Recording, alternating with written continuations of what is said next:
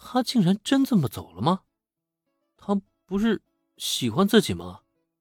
明明刚才自己还那么纠结呢，可是林恩这么一走啊，弄得他好像很尴尬一样。这到底是……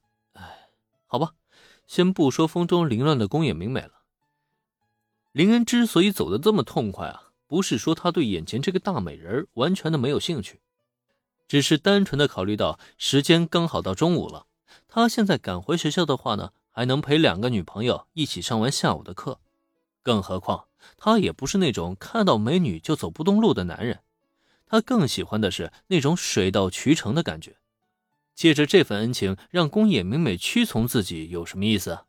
让他最终上赶着倒贴，那才是最有趣的吗？啊，不对，差点暴露林恩的恶癖好了。总而言之呢，宫野明美的黑衣组织脱离事件。到此啊，应该算是完美的解决了。林恩得到了一个神级伪装大师的特殊技能，算得上是收获满满。当然了，更让他身心愉悦的，还是《名侦探》原剧情中的那抹遗憾已经彻底的消失无踪了，让他觉得成就感十足。林恩感叹着自己救下了一个好女人。在走出公寓后，与罗伯尔特分开，独自一人返回蒂丹高中。那十亿现金呢？最终是交给了罗贝尔特处理，因为这笔钱的来历不明，他没办法交还给银行方面。虽然会因此导致银行那边产生一些损失，但也是无可奈何的事情。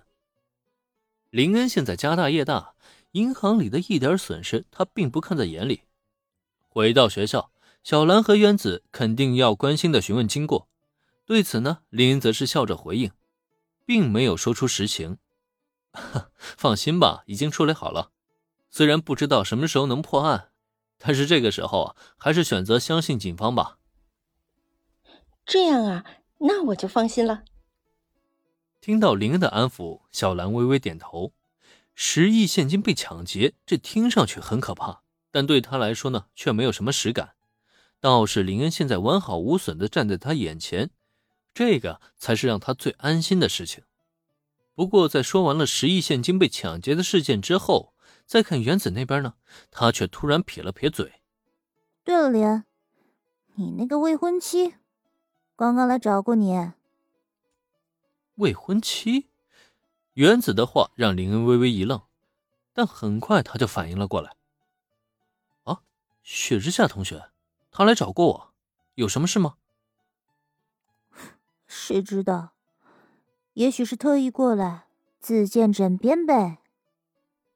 林恩好奇的疑问换来的却是原子吃醋的表情，尤其是那“自荐枕边”的四个字，更是被他说的尤为之重。